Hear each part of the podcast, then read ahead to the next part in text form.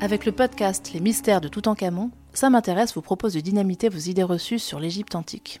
Et si on vous disait que Toutankhamon avait un pied beau et des dents de lapin, mais qu'il avait un dressing de fashion victime et qu'il vénérait des dieux bêtes de sexe Deuxième épisode, le pharaon boiteux. C'est parti. Grâce au magnifique masque mortuaire d'or massif, croisez le regard mystérieux du jeune pharaon. Vous êtes bien grossière pour une femme dont le tonton est pharaon. Ah, la pyramide, c'était lui S'en foutent, ces Égyptiens. Ah, Toutankhamon. Un vrai beau gosse version antique avec ses traits symétriques, sa bouche pulpeuse et ses yeux en amande.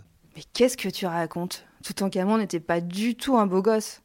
Ça, c'est ce que tu crois à cause de son beau masque funéraire. Ah oui, le fameux masque en or de 11 kilos estimé à 1 655 000 dollars. Mais alors, il ressemblait à quoi? Ah bah tu vas être déçu. Hein. En fait, Toutankhamon était boiteux, mal foutu et plutôt moche. Comment tu le sais? Parce que la momie découverte en 1922 par Howard Carter, elle ressemble plus à grand chose. Ça, c'est la faute des Égyptiens de l'Antiquité. La résine et les onguents qu'ils ont utilisés il y a 3000 ans lors de l'embaumement ont carbonisé la momie. Résultat, quand Carter la découvre, elle est collée au fond du sarcophage dans un mélange poisseux. Oui, enfin, c'est pas uniquement la faute des embaumeurs. Toutankhamon a aussi pris cher à cause de Carter.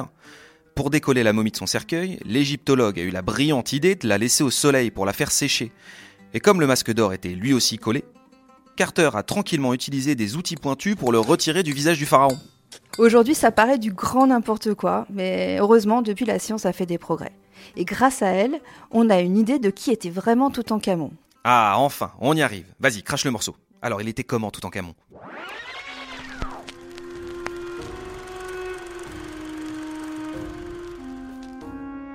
En 2014, des scientifiques ont passé sa momie au scanner 3D.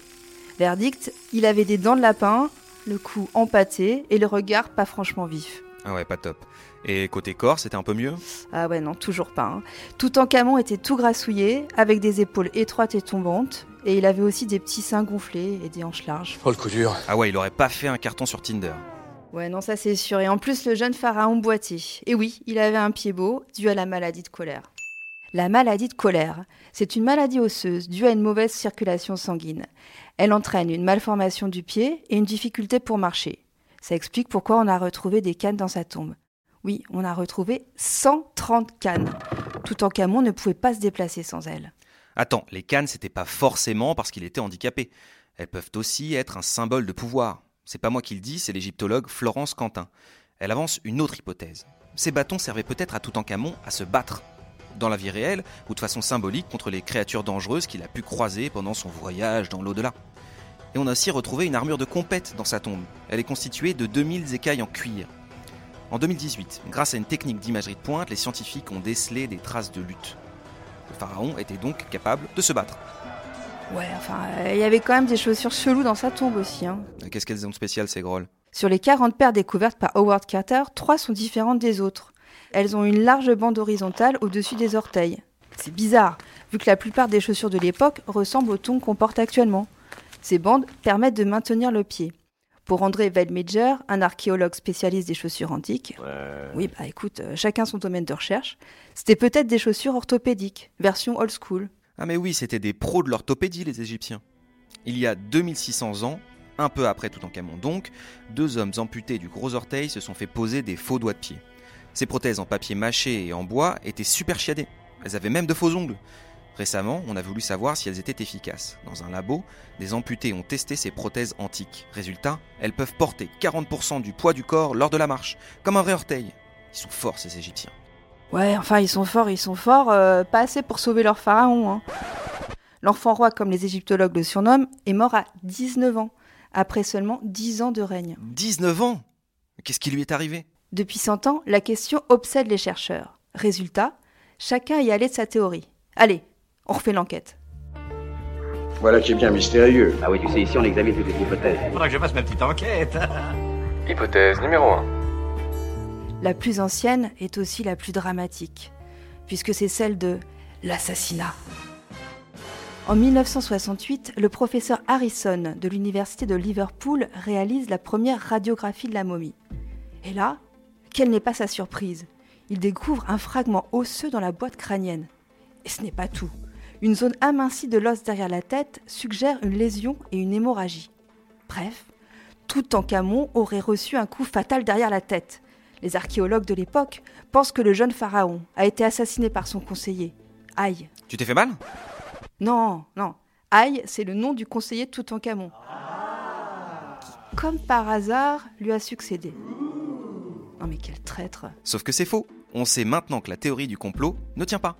Un scanner réalisé en 2009 indique que le morceau d'os s'est sûrement détaché lors de l'embaumement.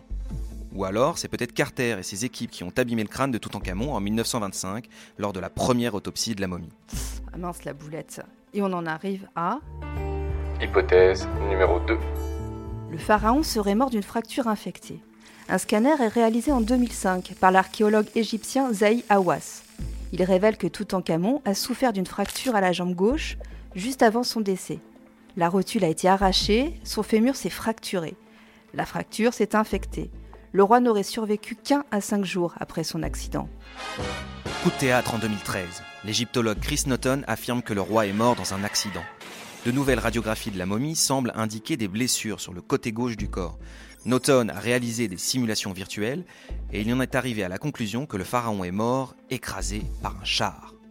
Waouh, c'est violent, hein mais certainement faux. Hypothèse numéro 3. C'est ce qu'affirme en 2014 le professeur Albert Zink, directeur de l'Institut des momies en Italie. Pour lui, le pauvre Toutankhamon, avec son pied mal formé, était bien incapable de conduire un char. Le jeune pharaon est peut-être mort d'une extrême fatigue causée par un problème génétique.